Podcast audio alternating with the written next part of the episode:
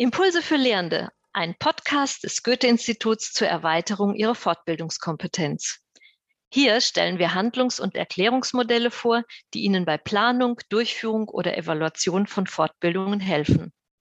In jeder Folge spreche ich mit einer Expertin, einem Experten über ein Modell und seine Bedeutung im Fortbildungskontext. Ich bin Renate Kühlkuhn, selbst Fortbildnerin und beim Goethe-Institut zuständig für Qualitätsentwicklung im Bereich der Lehrkräftefortbildung. Ich begrüße Sie herzlich zur ersten Folge unseres Podcasts. In den nächsten 15 Minuten steht die TZI im Fokus, die mit ihrem humanistischen und wertschätzenden Menschenbild und dem Vier-Faktoren-Modell eine wunderbare Grundlage darstellt, wenn es um Planung, Durchführung und Analyse von Fortbildungen geht.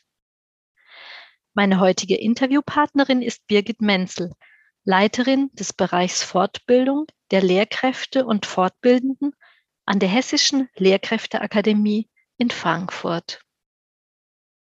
Herzlich willkommen, liebe Frau Menzel. Ja, hallo, ich freue mich auch, Frau Kölkin. Sie sind systemische Beraterin, Organisationsentwicklerin und haben ein TZI-Diplom. Mhm. Sagen Sie uns bitte zunächst, was TZI, was diese Abkürzung bedeutet. Ja, TZI äh, steht für themenzentrierte Interaktion. Und der Begriff Interaktion sagt ja schon, um was es geht. Es geht um die Arbeit mit Gruppen. Und zwar mit Gruppen, die sich zu einem Thema gefunden haben. Und dieses Thema zentriert die Arbeit in diesen Gruppen. Also, ähm, wenn man Menschen zu Fortbildnern, Fortbildnerinnen ausbildet, dann kommen die dahin, weil sie was lernen wollen und sie äh, äh, sozusagen zentrieren diese Menschen um dieses Thema. So. Mhm. Ja?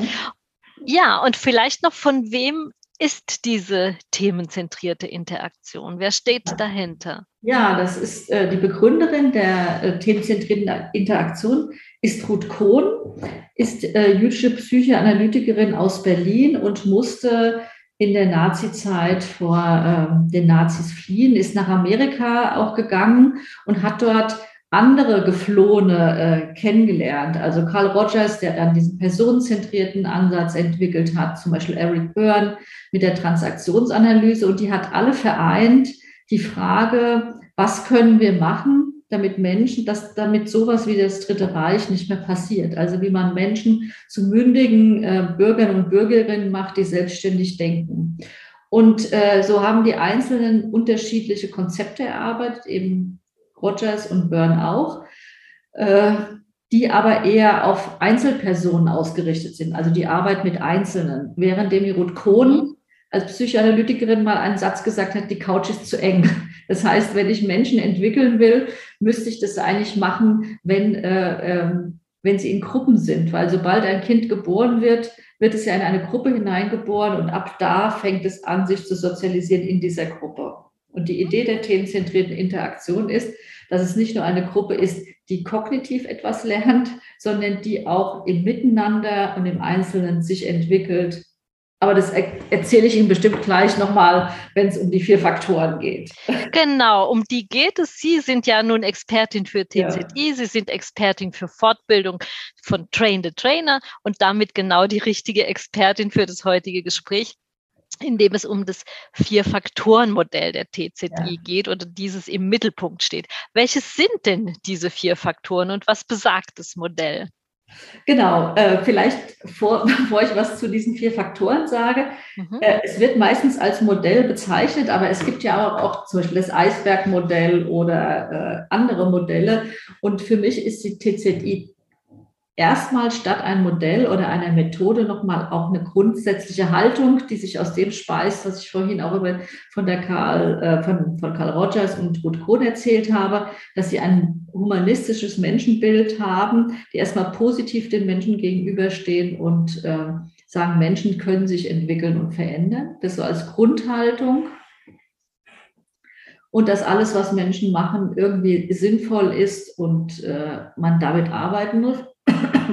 Und das andere als eine Grundlagenfolie, um zu gucken, was ist eigentlich in Gruppen los und wo müsste ich vielleicht nachsteuern. Das mal mhm. als, als Vorab. Mhm. Mhm, mhm. Und dann nochmal zu diesen vier Faktoren. Also Ruth Krohn hat gesagt, eigentlich gibt es vier Faktoren, die in jeder Gruppe, sei es eine Familie oder ein Sportverein oder eben in Fortbildungsgruppen eine Rolle spielen.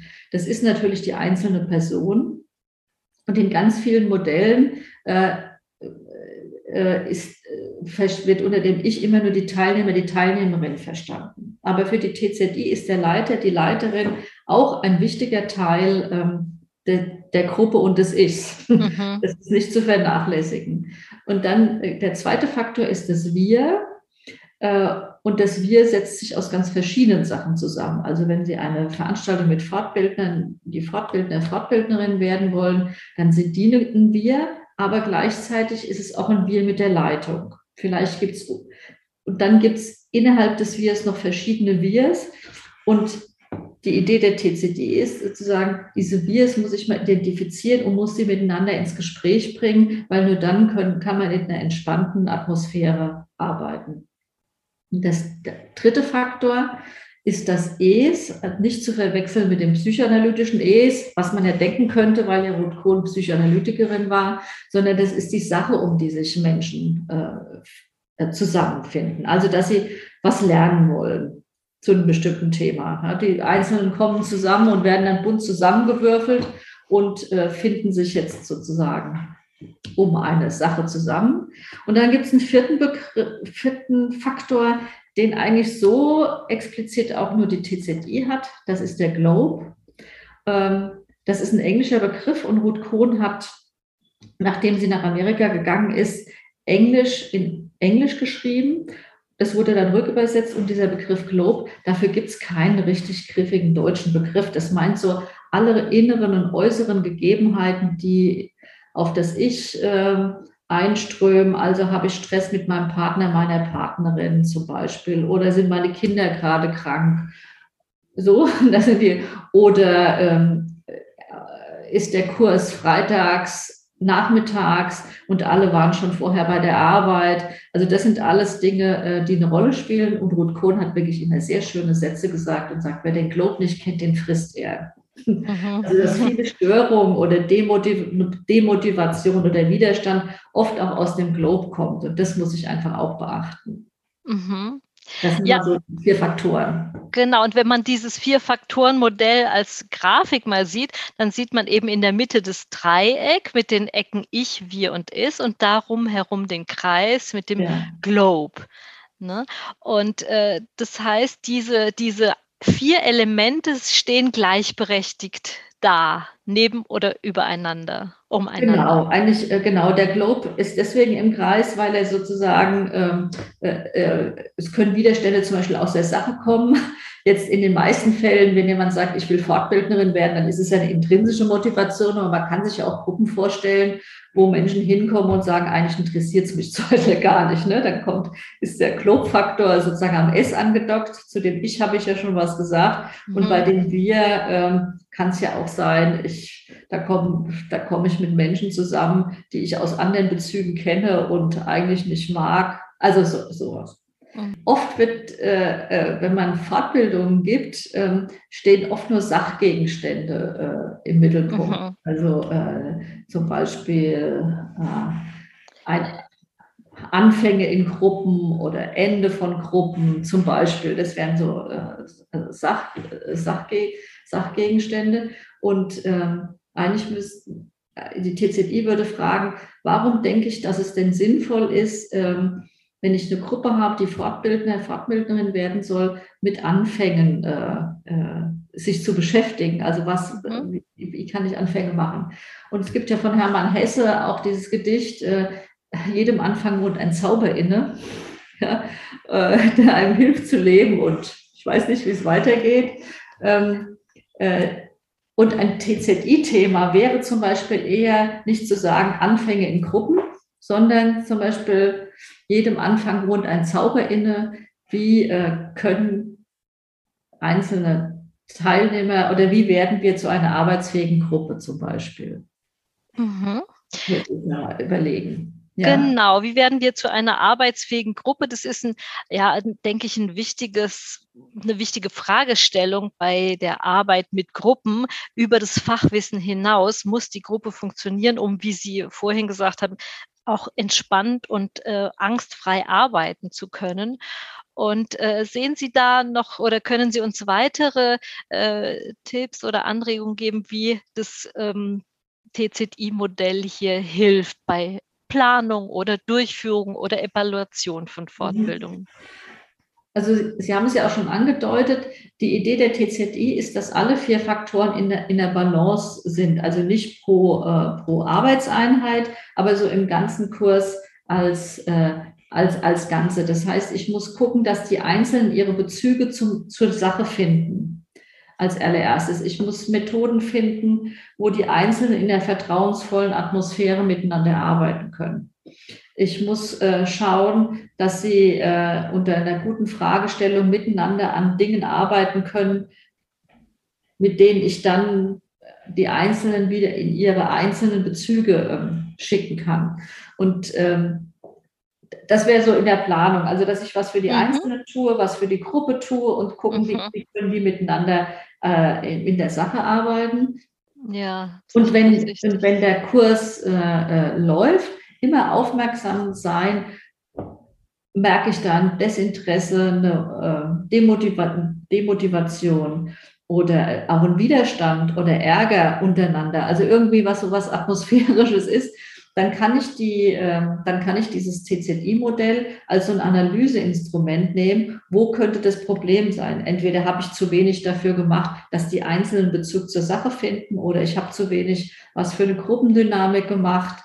Ähm, also das sozusagen, das ist ein Analyseinstrument, mit dem ich dann nachsteuern kann, um meine, um meinen Ablauf, den ich meiner Sitzungen nochmal anders zu gestalten, also auf einen, auf einen anderen Faktor nochmal einen Schwerpunkt äh, zu stellen. Weil die TZI hat einen 100% positiven Störungsbegriff. Die sagt, solange Menschen stören, sind sie erstmal lebendig. Und wenn sie stören, zeigt es eigentlich, dass sozusagen irgendwas nicht stimmt, äh, damit man effektiv individuell und gemeinsam weiterarbeiten kann. Und das ist so eine Aufgabe von Leitung nach der TZI, das wahrzunehmen und da nachzusteuern und zu sagen, Störung ist immer was, die Einzelnen können es halt nicht anders ausdrücken, als indem sie mit dem Handy spielen oder Ärger mitteilen oder versuchen, den äh, Fragen und das nicht, nicht sozusagen persönlich zu nehmen, sagen, aha, und irgendwas stimmt da nicht und äh, vielleicht dann doch nochmal was für die Gruppe zu tun oder für nochmal noch mal Bezüge der Einzelnen zur Sache zu finden, je nachdem. Ja, Genau, und deswegen finde ich es äh, persönlich auch sehr schön, dass man dieses Modell auch bei der Evaluation sich vorholen kann und äh, für sich reflektieren kann nach einer solchen Fortbildung. Ja, was, was habe ich für die einzelnen Elemente dieses äh, Modells oder die einzelnen Faktoren getan oder zu wenig getan und wie kann ich äh, das beim nächsten Mal verbessern? Ne? Genau, ja. ja. Trotzdem bleibt es immer, es, es ist immer so, damit kann ich quasi meine zukünftigen Planungen auch ja. optimieren. Aber es bleibt ja immer auch, ich kann ja noch so gut planen, bestimmte Dinge wie bestimmte Globe-Faktoren, auf die habe ich ja keinen Einfluss. Ne? Wenn jemand gerade irgendwie äh, eben mit, aus dem Ärger mit seiner Familie kommt, das kann ich erstmal so nicht wissen. Aber zu sagen, ähm, also immer offen zu sein für, für atmosphärische Störungen oder für andere Störungen und zu sagen, und ich als Leiter, Leiterin kann das Vier-Faktoren-Modell nutzen, um auch nochmal in der Durchführung nachzusteuern. Mhm. Und, mhm. und die Methoden, die ich dafür habe, die bringt die TZI jetzt nicht. Da muss ich von woanders gucken. Also da könnte ich das Eisbergmodell nutzen oder die Timo von dem Tuckman. Also diese Gruppenphasen kommen übrigens ursprünglich eigentlich auch aus der TZI. Oder äh, wenn ich merke, die sind nicht motiviert, kann ich bei der, bei der Motivationstheorie von Daisy Ryan gucken. Ich selber bin ja auch systemische Beraterin und über so systemische Fragen kann ich nochmal bei anderen Widerständen angucken. Deswegen ist für die, die TZI für mich so eine Art Grundlagenmodell äh, zur Frage, was ist hier eigentlich los? Zu identifizieren, daran könnte es liegen. Und dann gucke ich mir andere Modelle an, mit denen ich das bearbeiten kann. Ja, Frau Menzel, ich danke Ihnen für die Impulse und äh, Anregungen, die Sie uns jetzt hier gegeben haben und habe mich über das Gespräch mit Ihnen sehr gefreut. Ja, vielen Dank, dass es mir möglich war, hier nochmal meine Ideen zur TZI äh, zu erzählen. Liebe Hörerinnen und Hörer, auch Ihnen vielen Dank fürs Zuhören.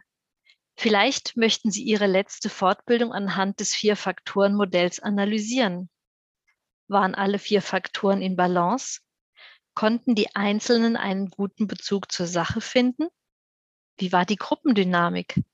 Haben innere oder äußere Gegebenheiten, also der Globe, das Geschehen gestört?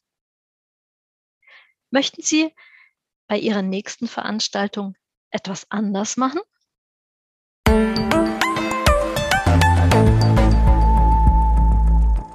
Sie hörten eine Folge der Impulse für Lehrende. Abonnieren Sie unseren Podcast, wenn Ihnen die Folge gefallen hat.